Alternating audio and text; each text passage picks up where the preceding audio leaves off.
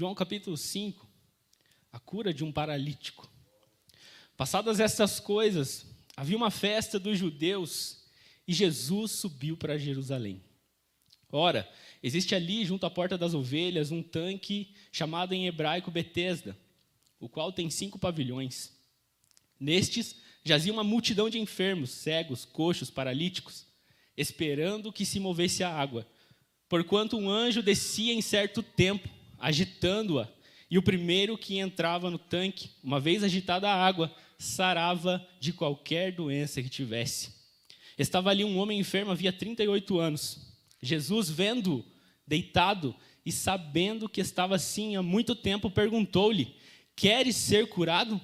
Respondeu-lhe o enfermo: Senhor, não tenho ninguém que me ponha no tanque. Quando a água é agitada, quando a água é agitada, pois enquanto eu vou, desce outro antes de mim. Então lhe disse Jesus: Levanta-te, toma o teu leito e anda. Glória a Deus. Os irmãos podem tomar assento. Irmãos,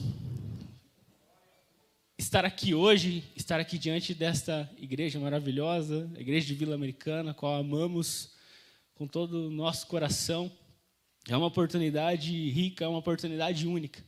E estar aqui diante dos irmãos para falar da palavra de Deus é ainda melhor. E eu estava, no domingo passado, a gente estava vindo para a igreja, Cris e eu, e, veio no meu coração algo assim: e se o pastor te chama para pregar? e eu, eu tenho, eu tenho, tenho eu estou me acostumando a falar tudo aquilo que tem vindo no meu coração. E na hora que isso veio, eu falei para Cris: Cris, imagine se o pastor me chama para pregar. e não deu outra. aqui estamos, irmãos. E a Cris, na hora que eu falei isso, ela falou: E o que, que você ia falar? João capítulo 5. A cura de um paralítico no tanque de Betesda. Então eu creio, irmãos, que há um mover de Deus aqui nessa noite, que há um propósito de Deus aqui nessa noite para nos fazer a chegar até Ele e muito mais que isso, Ele se achegar a nós, Ele chegar diante de nós, talvez com uma pergunta, como ele chegou para esse paralítico, talvez com um milagre, sem nem aquele paralítico crer, o Senhor falou: levanta, e a gente vai ser tocado por Deus nessa noite, vai ser tocado pela palavra dele.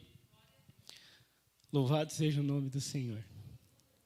Nós estamos aqui, irmãos, diante de um texto ao qual os irmãos conhecem, devem conhecer até mais que eu mas algumas coisas o Senhor ministrou ao meu coração enquanto líamos, e eu quero compartilhar convosco esse texto. Nós sabemos aqui, primeiro versículo, que havia uma festa em Jerusalém. Havia uma festa, não se fala qual festa é, qual festa era, se era a Páscoa, se era a festa dos tabernáculos, se era a festa da colheita. Havia uma festa. E Jesus estava indo a essa festa. Jesus estava indo em direção a essa festa. Também o texto nos diz que Jesus ele entra por uma porta que não era comum. Normalmente as pessoas que estavam se dirigindo a alguma festa em Jerusalém, essas pessoas entravam pela porta, por exemplo, de Damasco. Né? Havia um outro tanque também em Jerusalém, o tanque de Siloé. E a maioria das pessoas entravam por essa porta de Damasco, onde tinha esse tanque de Siloé o tanque de Siloé, era um tanque conhecido é, pelas suas águas correntes. Né? Pelas suas, as pessoas entravam ali e até mesmo poderiam se purificar para depois oferecer o seu sacrifício. Já este tanque no qual lemos que existia né, na porta das ovelhas, o tanque de Betesda, o tanque de Betesda era um tanque de águas paradas. Eram águas rotas, que podemos dizer.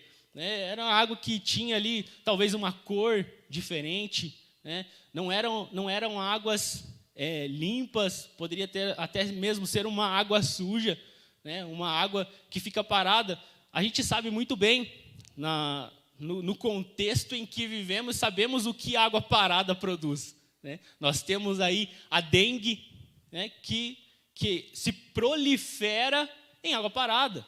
Então nós vemos o quanto a água parada ela pode ser é, nociva à saúde, pode ser é, nociva ao, ao ser humano.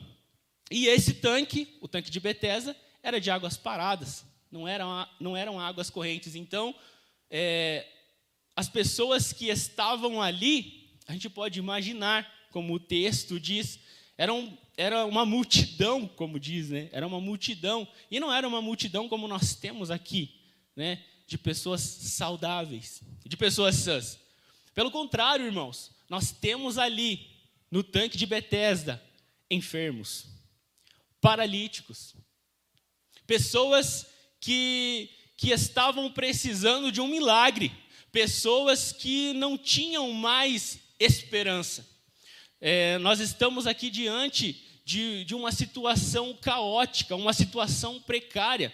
Imagine, meus irmãos, vocês já devem ter visto num hospital, na ala em que estão os enfermos, o quão terrível é a visão. Né? As pessoas ali é, gemendo, as pessoas ali chorando, as pessoas ali com uma necessidade que, se nós olharmos para elas, nós não podemos suprir. Nós não podemos é, alcançá-las de maneira que tire elas dessa situação. As pessoas que estavam ali no tanque de Betesda eram pessoas que não estavam com uma simples tosse. Elas sentiram uma, uma gripe, uma tosse e foram até lá. Não. As pessoas que estavam lá estavam no seu estágio final. As pessoas que estavam lá, a única esperança delas era um milagre.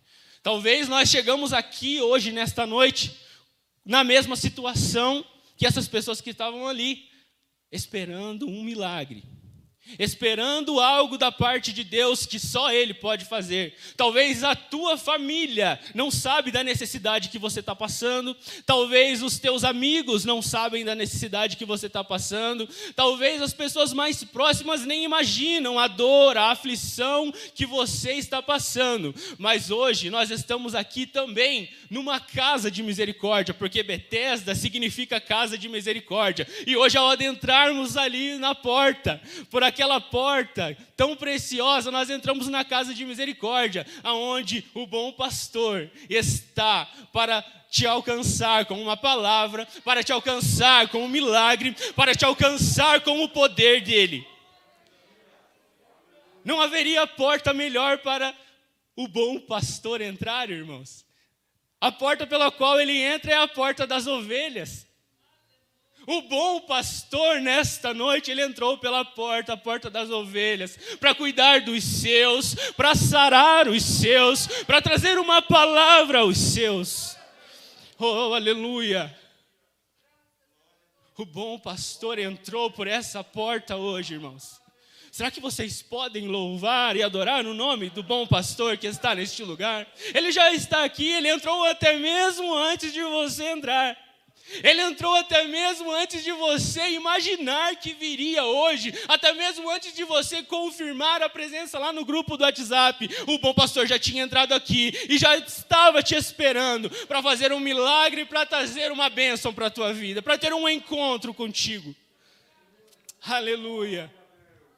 Este era o cenário, irmãos. Este era o cenário em que Jesus encontra ali em Jerusalém. Ele entrou pela porta das ovelhas e havia uma multidão de enfermos. Uma multidão de pessoas que precisam. Uma multidão de pessoas que estão carentes. Uma multidão de pessoas que eram falhas. Uma multidão de pessoas que estavam necessitando de algo. Isso é comum para vocês? Isso é familiar? Isso soa familiar para vocês, irmãos? Isso soa familiar para nós? aqui nessa noite? Se nós viemos aqui hoje é porque nós precisamos. Se nós viemos aqui nesta noite é porque temos necessidade de algo. E o nosso Deus está aqui para suprir toda a nossa necessidade. E é interessante, irmãos. É maravilhoso. Porque Jesus, ele, ele muda a rota. Ele muda o caminho dele ele está indo em direção a uma festa. Ele está indo em direção a uma festa. A palavra de Deus diz: é uma festa que Jesus está se dirigindo. Mas ele muda o seu caminho. Ao invés de ir para a festa, ele vai para a necessidade. Ele vai para onde não está acontecendo festa nenhuma. Ele vai lá no fundo dos nossos corações, lá no fundo da nossa alma. E talvez lá no fundo da tua alma, lá no fundo da minha alma, não tem festa nenhuma.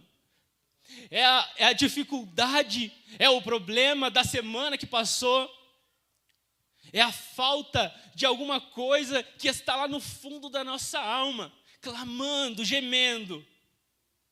Talvez o, o sorriso por fora, o sorriso que está em nosso rosto aqui, externo, esse sorriso é apenas uma fachada daquele turbilhão de pensamentos que está ali. Mas louvado seja o nome do Senhor, que Ele mudou o caminho nessa noite. E ao invés de ir para a festa, Ele vai para dentro dos nossos corações. Ele vai para dentro das nossas almas. Ele está enxergando o problema que ninguém enxergou na tua vida. Ele está enxergando esta dor que está no seu coração, a qual você entrou ali. Eu não sei se hoje mais, eu, eu não sei se eu volto mais nessa igreja. Hoje é a última vez. Talvez você pensou assim antes de entrar por dentro dessa porta, mas sabe que o Senhor, o nosso Senhor e Salvador Jesus Cristo, autor e consumador da nossa fé, como foi lido agora há pouco, ele conhece o nosso coração. Ele conhece a tua dor. Ele conhece a tua dificuldade. Ele conhece o mais profundo do, do nosso ser. Lá no fundo, lá no íntimo, ninguém conhece, mas Ele conhece. Ele te vê nessa noite. Ele te vê, irmão, nessa noite. E ele entra nesse lugar, no tanque de Betesda. Eu fico imaginando, irmãos, pensem comigo, um lugar onde só tem enfermos. Um lugar onde só tem gente com problema. Um lugar onde só tem gente que não tem mais esperança de nada. E, e a única, talvez a única esperança que algumas dessas pessoas têm, porque outras já nem têm mais, seja um mover de água, seja algum, algum movimento. Essas pessoas estão esperando um movimento. E, e se os irmãos, talvez na, na, versão que os irmãos têm aí da Bíblia, ali no versículo 4, tem um, um colchete. Um colchete que fala bem assim: esperando que se movesse a água, porquanto um anjo descia em certo tempo, agitando-a e o primeiro que entrava no tanque, uma vez agitada a água, sarava de qualquer doença que tivesse. Isso daqui, irmãos, não é que um anjo realmente descia lá. Na, na cultura da época, na cultura greco-romana, havia, havia um, um, misticismo, havia uma sur, superstição muito grande. Pasmem, irmãos, em Jerusalém. E qual que era, qual que era a superstição, qual que era é, a mística por detrás de Betesda? Que um anjo, de, em certo tempo, vinha ali e mexia a água, e quem se jogava na água, quem entrava primeiro era curado.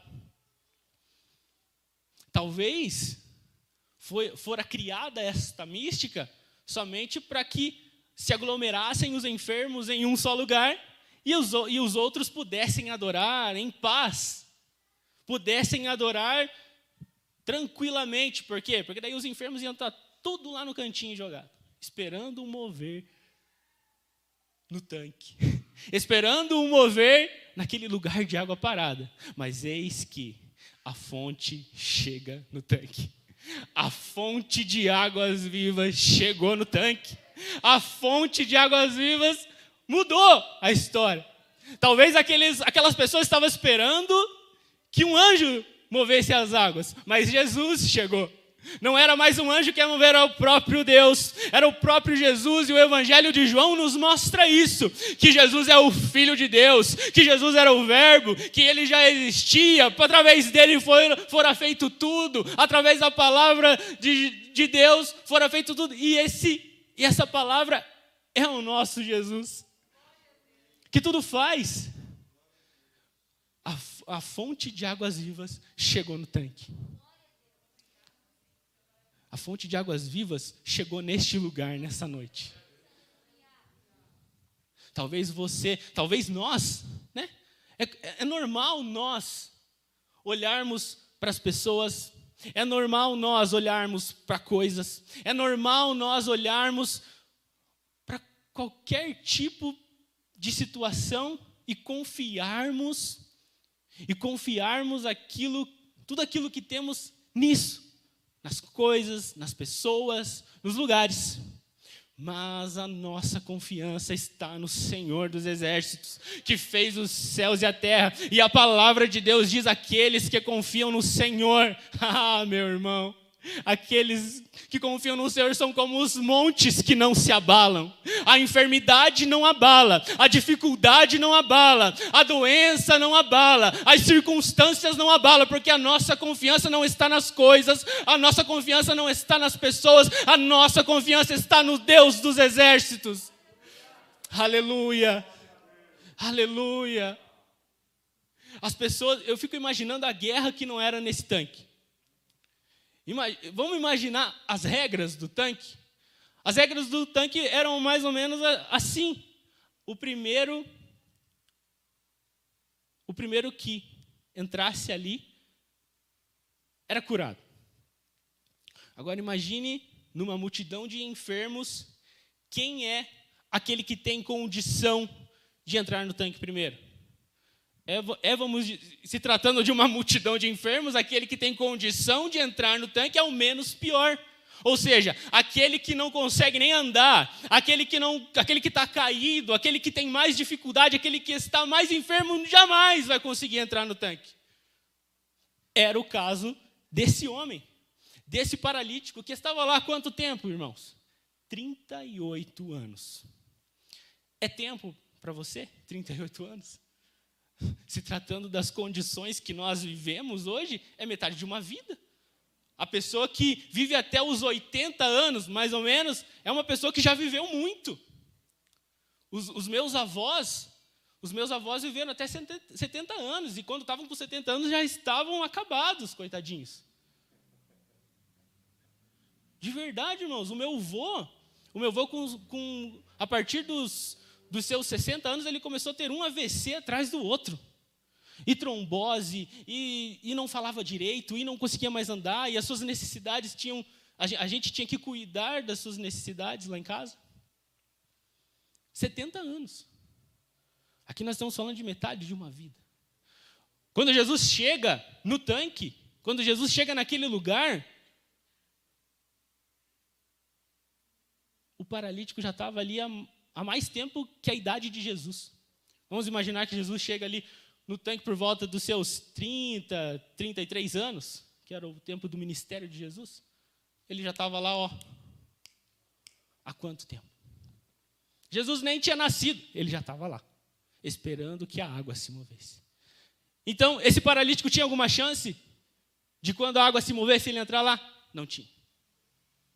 Isso mostra, irmãos, para nós a graça de Deus. A graça de Deus, irmãos. Porque Ele vem para aqueles que não são. Ele vem para aqueles que não podem. Ele vem, ele vem para aqueles que não têm condição. Aquele paralítico seria o último Seria o último na fila, mas o Senhor falou para nós que os últimos serão os primeiros a experimentar do seu amor. Ele veio para os que estão doentes. Ele veio para ele não veio para aqueles que estão sãos, ele veio para aqueles que reconhecem a sua fraqueza, a sua fragilidade, a sua o seu problema, e ele vem para esses, irmãos.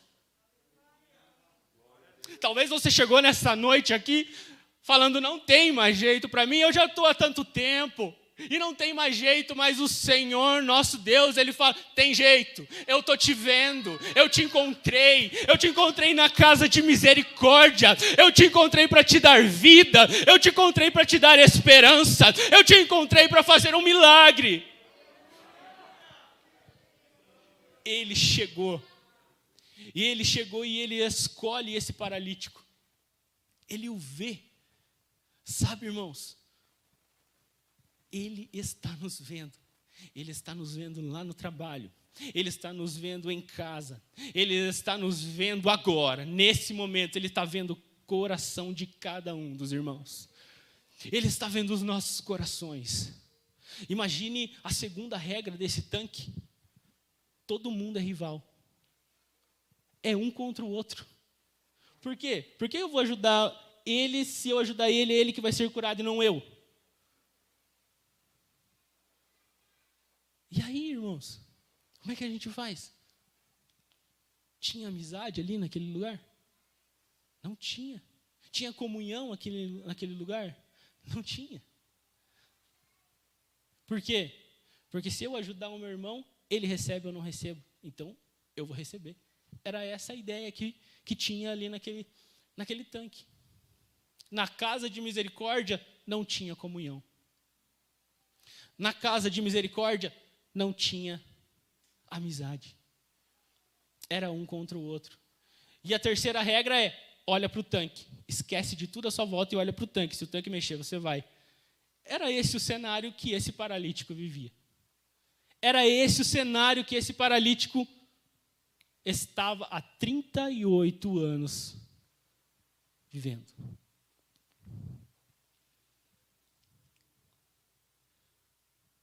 Mas o Senhor está vendo esse paralítico. No instante que Jesus entra na, pela porta das ovelhas, vai até Betesda, da casa de misericórdia, ele vê o paralítico. Ele vê. Ele está nos vendo. E, e, é interessante aqui que ele não vê somente a situação daquele paralítico naquele instante.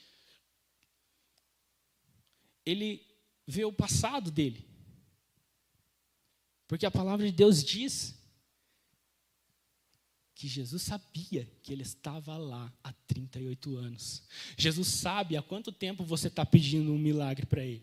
Jesus sabe há quanto tempo você está sofrendo. Jesus sabe há quanto tempo você está padecendo. Jesus sabe.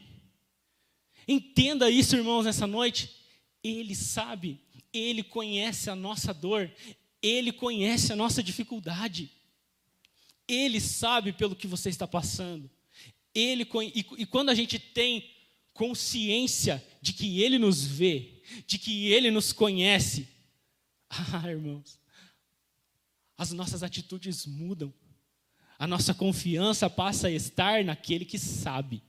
A nossa confiança passa a estar naquele que pode, porque Ele pode nos curar, Ele pode nos perdoar, Ele pode fazer, Ele pode tocar os nossos corações de uma forma que nós nunca fomos tocados.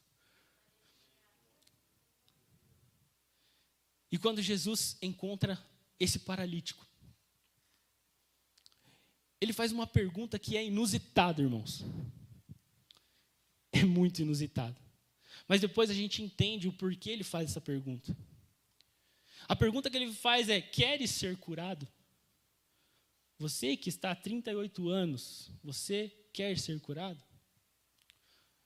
Na quarta-feira passada, o irmão Ivan pregou uma mensagem aqui sobre o cego Bartimeu. O cego Bartimeu ele foi categórico na, na, na, na resposta: Eu quero ver. Eu quero ver. Ele sabia o que ele queria. Mas esse paralítico, a pergunta que, que era tão óbvia, revela o coração desse paralítico. Jesus pergunta: Você quer ser curado? Qual é a primeira coisa que o paralítico fala? Não tenho ninguém. Não tenho ninguém. Não tenho ninguém que me, que me coloque no tanque a hora que a água é agitada.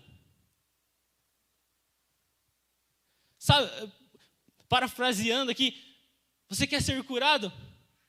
Ah, Senhor, até quero, mas até quero. Mas sabe, tem algumas coisas. E Jesus ele fala isso para esse paralítico. Você quer ser curado? Ele traz à tona o mais o mais íntimo desse paralítico. Ele traz à tona a dor, a dor desse paralítico. A mágoa talvez desse paralítico. Você quer ser curado? Eu não tenho ninguém. Imagine essa situação. Jesus chegando diante de você, você quer ser curado? Ah, eu não tenho ninguém, Senhor. E depois, lá na frente, a gente vai entender. Depois do, do texto que a gente leu, havia né, um pecado. Um pecado que levou esse paralítico a essa situação. E ele estava padecendo. Essa pergunta de Jesus traz o passado desse paralítico à tona. Traz o passado. Eu não tenho ninguém. Eu estou sozinho nessa. Não há ninguém em quem eu tenho comunhão. Não há ninguém em quem eu possa confiar. Não há ninguém para me ajudar. Esse paralítico, ele, ele abre o coração dele para Jesus. Ele abre o coração. Eu não tenho ninguém, Senhor.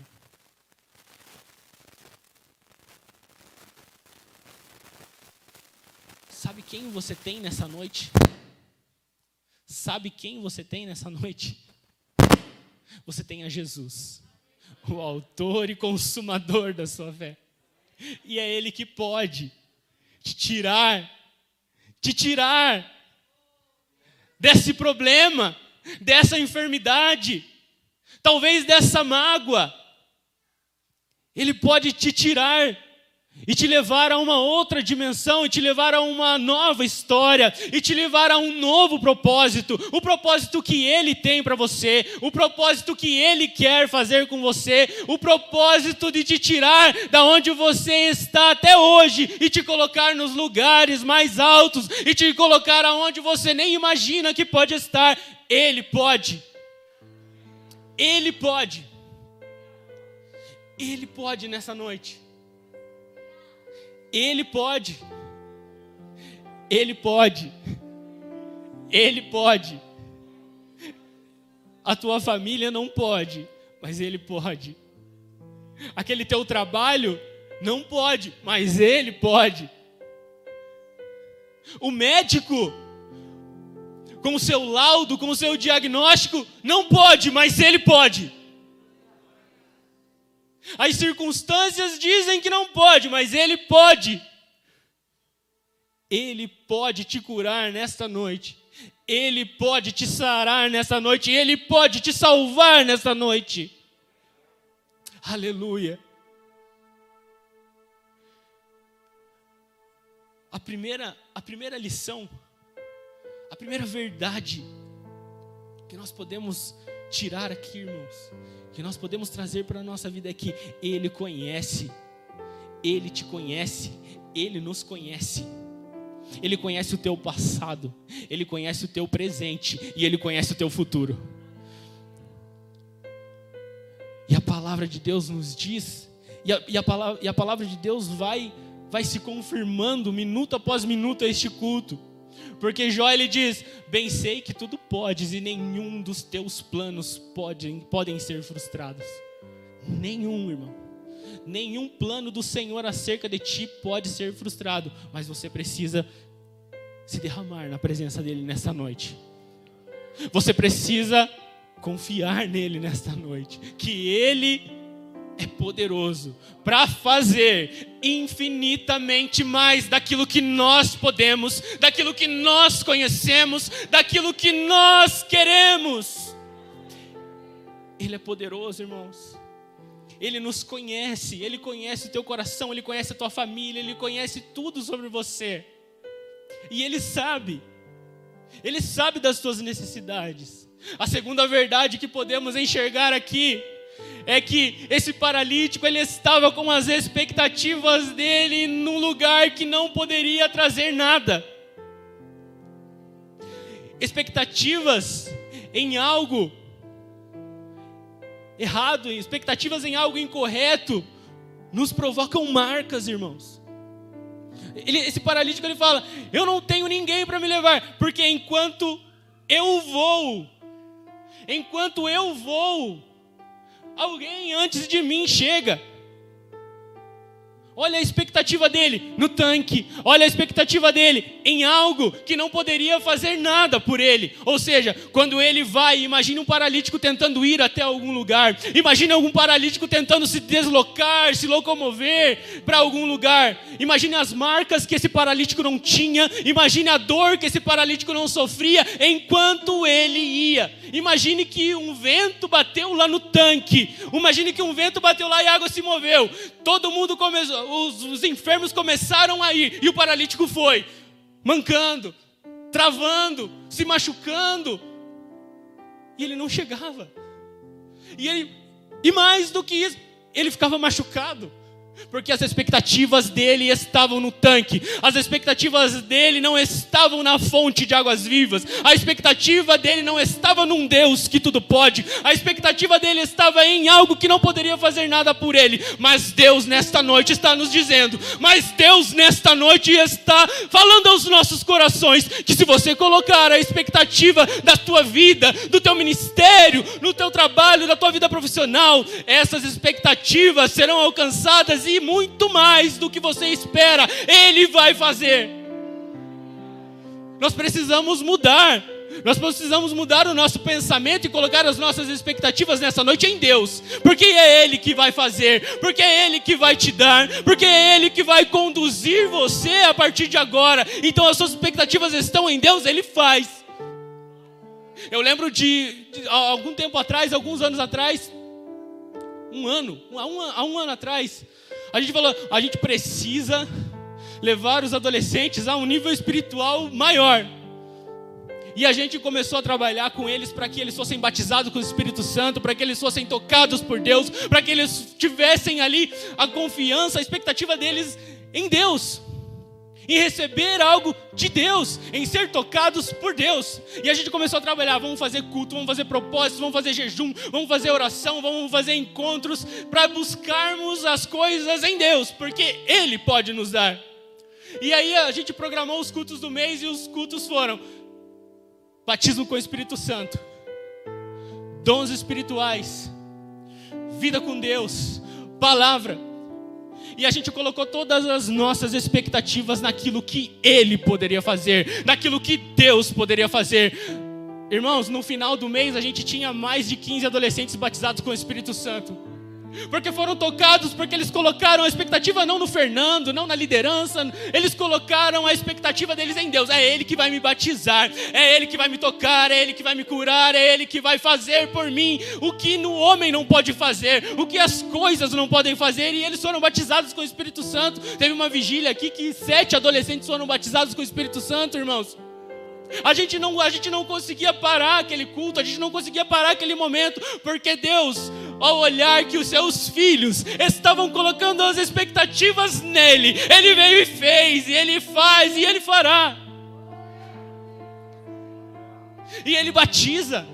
E Ele pode batizar hoje, nesta noite, se você colocar as suas expectativas nele. Ele pode curar nesta noite, se você colocar as suas expectativas nele. Ele pode sarar, ele pode abrir a porta do emprego nesta noite, se você colocar as expectativas nele. Expectativas erradas, é naquilo que não deve, naquilo que não pode, ou naquilo que não, não vai trazer nada, causador causa marcas em você, mas as expectativas em Deus te trazem vida, as expectativas em Deus te trazem paz, as expectativas em Deus te trazem uma nova vida, uma nova experiência com Ele. Sabe, irmãos, há um tempo atrás eu tinha uma dermatite no meu rosto. Não sei se os irmãos já tiveram dermatite, mas é um negócio chato é algo que incomoda. E eu fiquei por três anos sofrendo com essa dermatite no meu rosto. Três anos, irmãos. E qual que era a minha expectativa? Que eu ia no dermatologista tal e ele ia me receitar uma pomada e eu ia passar essa pomada e ela ia tirar essa dermatite do meu rosto.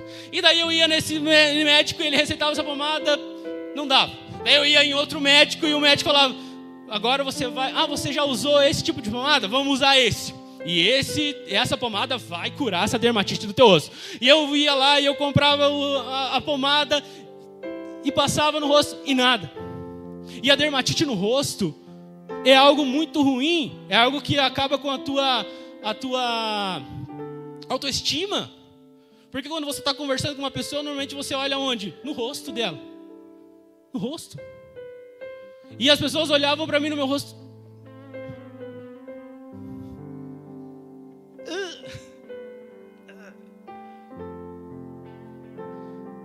E a gente sentia, eu sentia isso. Até que um dia, depois de três anos, irmãos, três anos, a minha mãe falou um negócio para mim que foi como uma, uma flecha, foi como uma bomba que explodiu no meu coração. Ela falou: Filho, e essa dermatite que não sara, né? Vamos orar para Deus? Vamos colocar, vamos colocar essa expectativa de cura naquele que pode curar? Vamos colocar essa expectativa naquele que pode fazer? O, o médico XYZ não, não puder, mas o Senhor pode. Irmãos, em menos de um mês não tinha mais nada no meu rosto, porque as expectativas mudaram. A, a, durante aqueles três anos, marcas foram ficando no meu coração, né? Nossa, estou me sentindo mal, não estou me sentindo bem, e aquilo, e aquilo ia fulminando, a autoestima ia fulminando. E quando eu mudei, agora eu não vou confiar mais no médico, eu vou confiar em Deus. O médico não pode, o meu Deus pode. E aí, um mês depois, eu fiquei três anos padecendo. E é difícil, agora imagine 38. 38 anos com uma expectativa errada. 38 anos com uma expectativa em que nada vai acontecer. Eu, três anos, já padeci. Imagina esse homem, 38 anos. Quantas marcas. Irmãos, em um mês, menos de um mês, não deu um mês, eu estava com meu rosto limpo. E até hoje, essa dermatite não voltou, em nome de Jesus. Sabe, irmãos, nós precisamos nessa noite colocar as nossas expectativas em Deus, naquilo que Ele pode. Que tal mudar a tua expectativa hoje? É em Deus quem eu confio. O apóstolo fala, mas eu sei em quem eu tenho crido. Eu sei em quem eu tenho crido. Eu sei. Você sabe em quem você tem crido nessa noite? Será que nós sabemos realmente em quem nós temos crido? É em Jesus? É naquele que pode fazer? O, o mais lindo de Jesus, o mais interessante de Jesus, o mais maravilhoso de Jesus, é que ele olha até mesmo essa expectativa que não está nele. Ele olha até mesmo essa expectativa que é, que é é frágil, é pequena em outro lugar, e mesmo assim ele faz, e mesmo assim ele age. Talvez você chegou aqui nesse lugar com uma expectativa errada de algo, de alguém ou da tua vida, mas hoje ele vai fazer. E ele não vai fazer porque porque você está com a expectativa errada. Ele vai fazer porque ele é Deus. Ele é soberano, porque ele pode. E talvez você não enxergou a obra que ele tem para fazer na tua vida, mas ele já enxergou. Ele já enxergou os lugares aonde você vai falar dele. Mas você não enxergou. Ele já enxergou o testemunho que você vai dar dele. E ele vai fazer. E ele vai te tocar. A partir desse momento, o paralítico não sabia quem Jesus era. Terceira e última verdade. O paralítico nem sabia quem Jesus era.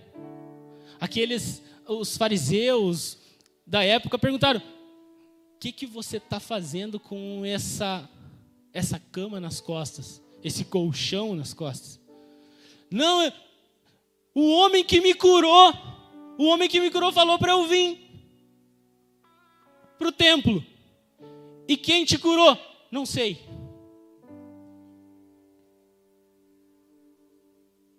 Peraí. Eu não sei. Talvez você não. Você não teve um encontro. Talvez você teve um encontro com Deus. Você veio até o lugar, mas você não sabe quem Ele é. É muito. A gente vê muitas pessoas que tiver, que presenciaram um milagre, que passaram por um milagre, mas nem sabem quem fez. E esse paralítico tem um novo encontro com Jesus. Tem um novo encontro com Jesus. E qual que é a primeira coisa que ele faz? Vai até aqueles que perguntaram para ele e fala: "Eu sei quem me curou. Eu sei quem me tirou de onde eu estava. Agora eu sei. Agora eu sei quem fez isso por mim.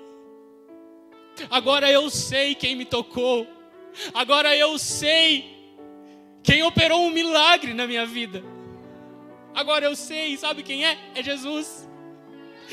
É Jesus testemunho. Quando recebemos algo de Deus, quando passamos por uma experiência com Deus, nós testemunhamos. Nós falamos daquele que nos curou, nós falamos daquele que nos salvou. E lá no trabalho, as pessoas ainda não sabem mais, vão saber que foi Jesus que te salvou, que foi Jesus que te curou, que foi Jesus que te tirou da onde você estava, do lamaçal do pecado e te trouxe para estar na mesa com Ele. Quando Jesus nos encontra, quando Jesus está diante de nós e faz algo por nós, Ele não somente nos tira do lamaçal do pecado, mas Ele nos traz para a mesa, Ele nos traz para cear com Ele, Ele nos traz para estar junto dEle, para participar da mesa dEle. E a palavra de Deus diz lá em Efésios 2 que nós somos uma família para o Pai, que nós somos o corpo de Cristo, que nós somos um templo de pedras vivas para a habitação do Espírito. Então nós não, não simplesmente somos tirados, mas nós somos trazidos para esse momento de comunhão,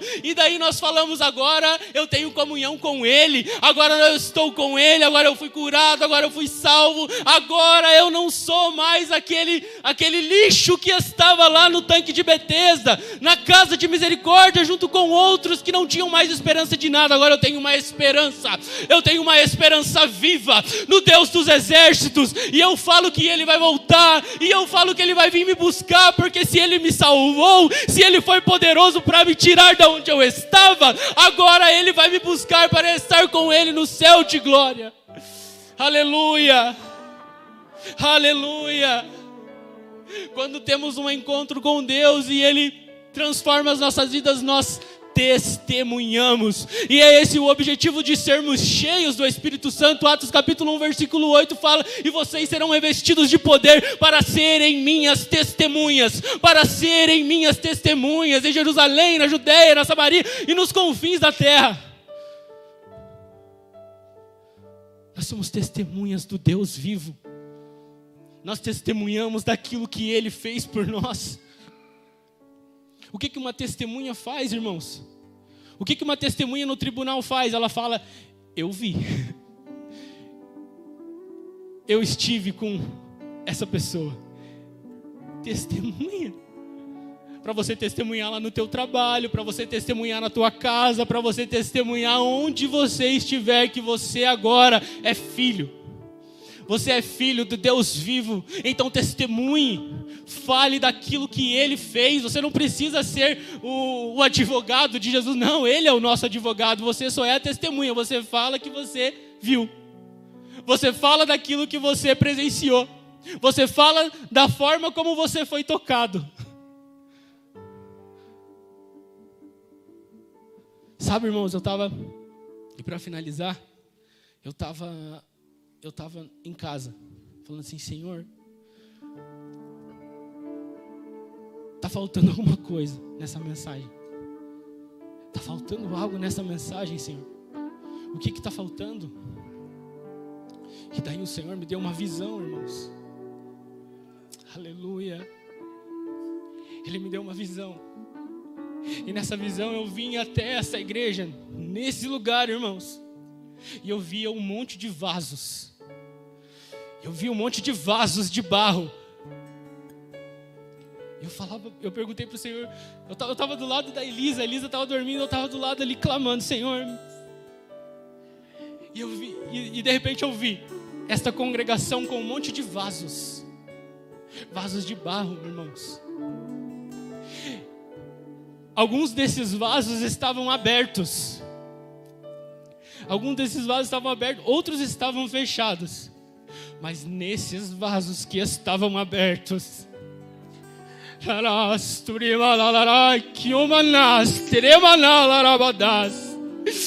esses vasos começaram a ser cheios. Esses vasos começaram a ser cheios. Esses vasos começaram a, a encher. E na medida que esses vasos eram começavam a ser cheios, alguns deles já começavam a transbordar, e aquilo que estava em um passava para o outro, e aquele também ia transbordando, e aquele também ia se enchendo, e a casa foi se enchendo da presença de Deus, a casa foi se enchendo do, do renovo da parte de Deus, e todos aqueles que estavam com, preparados para serem cheios foram cheios. E eu creio, irmãos, eu creio eu creio que o Senhor vai começar a encher um. E depois que esse um tiver cheio e começar a transbordar, vai passar para o outro. E aí a, a coinonia, a comunhão, talvez a comunhão que não tinha lá naquele tanque, vai ter aqui na casa do Senhor, vai ter aqui na casa de misericórdia, e aqueles estarão cheios, não porque eles podem, porque são vasos de barro, mas aqueles que estiverem cheios serão cheios porque Ele os encheu, porque Ele vos encheu, porque Ele fez transbordar, e vaso cheio ele testemunha, e vaso cheio ele fala das grandezas de Deus, ele fala do poder poder de Deus, ele fala daquilo que Deus fez por ele. Nós estaremos cheios em instantes, irmãos. Nós estaremos cheios e transbordando uns nas, na vida dos outros, enchendo uns aos outros, suportando uns aos outros, orando uns pelos outros. Uma coisa que mais marcou quando o pastor Ney veio aqui para a Vila Americana, o pastor falou bem assim: esta casa precisa de unidade. O Espírito Santo clama por unidade. E a unidade é isso. A unidade é um transportar na vida do outro. A unidade é um encher o outro. Um pegar no braço do irmão e, e sustentar e suportar o outro. É assim, irmãos, que eu vejo a nossa igreja, a igreja de Vila Americana, um ajudando o outro, um orando pelo outro, um trabalhando para que o outro seja abençoado, e cada um enchendo e transbordando na vida do outro aquilo que Deus faz por nós. Aleluia! Louvado seja o nome do Senhor, louvado seja o nosso Deus, que vai encher a cada um dos que estão aqui que vai encher as nossas vidas, fazendo-nos transbordar na vida dos outros.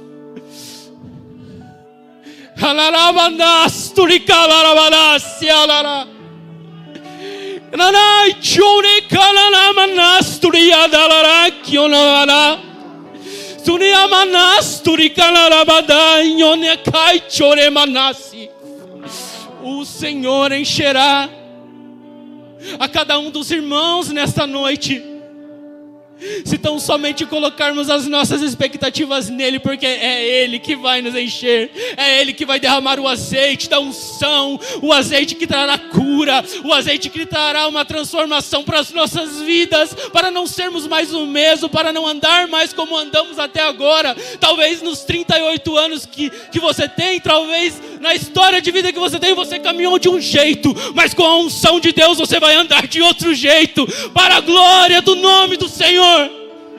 Aleluia. Aleluia. Vamos ficar de pé, irmãos. Aleluia.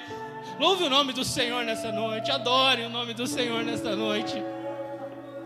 Adore o nome do Senhor nessa noite. Coloque as suas expectativas nele nesta noite. Testemunhe dele nesta noite. Comece a transbordar, comece a se encher, comece a falar em línguas, comece a dar lugar ao Espírito Santo para Ele fazer, para Ele agir, para Ele te tocar, para Ele te curar, para Ele te salvar, para Ele te encher. Aleluia! Louvado seja o nome do Senhor.